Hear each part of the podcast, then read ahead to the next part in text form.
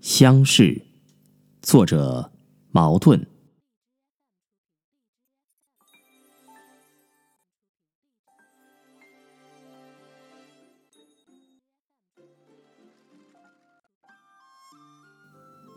清明过后，我们镇上照例有所谓乡试，首尾大约半个月。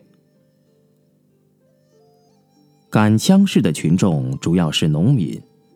乡试的地点在社庙。从前农村还是桃园的时候，这乡试就是农村的狂欢节。因为从清明到谷雨这二十天内，风暖日丽，正是行乐的时令，并且又是残忙的前夜，所以到乡试来的农民，一半是祈神赐福，一半也是欲筹残节的辛苦劳作。所谓借佛游春是也。于是乡试中主要的节目无非是吃和玩。临时的茶棚、戏法场、弄酱弄餐、走绳索、三上吊的舞伎班、老虎、矮子、提线戏、毛二戏、西洋镜，将社庙前五六十亩地的大广场挤得满满的。庙里的主人公是百草、梨膏糖、花纸，各式各样泥的、纸的、金属的玩具，灿如繁星的竹山，熏得眼睛流泪的檀香烟，墓拜殿上成排的磕头者。庙里庙外，人声和锣鼓声，还有孩子们手里的小喇叭、哨子的声音，混合成一片骚音，三里路外也听得见。我幼时所见的乡试就是这样热闹的。在这乡试中，我不但鉴赏了所谓国技，还认识了老虎、豹、猴子、穿山甲。所以，乡试也是儿童们的狂欢节。革命以后，据说为了要破除迷信，接连有两年不准举行乡试。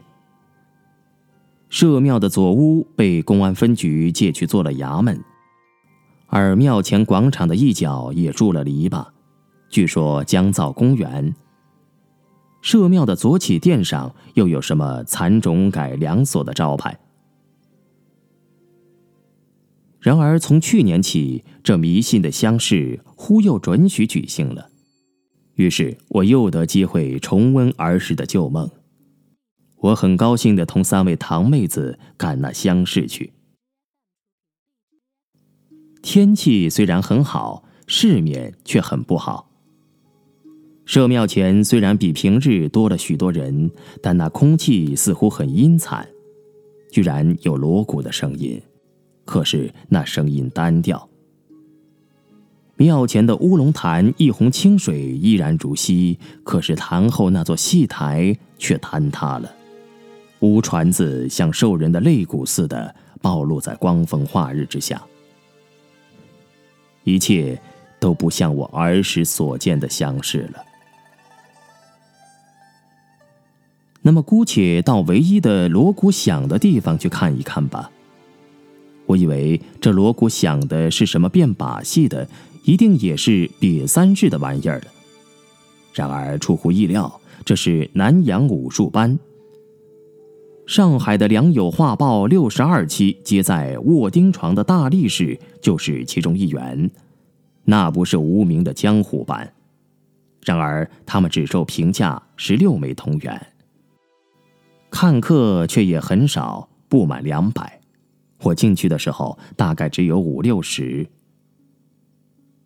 武术班的人们好像有点失望，但仍然认真的表演了预告中的五六套。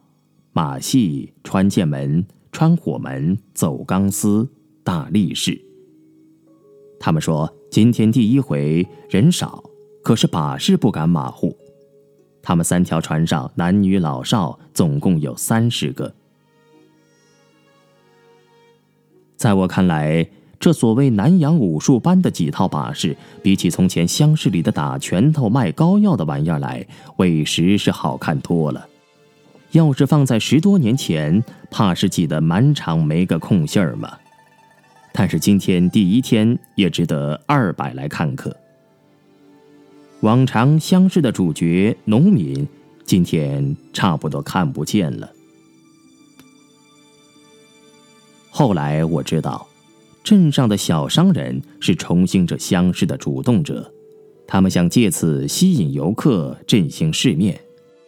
他们打算从农民的干瘪的袋里榨出几文来，可是他们这计划失败了。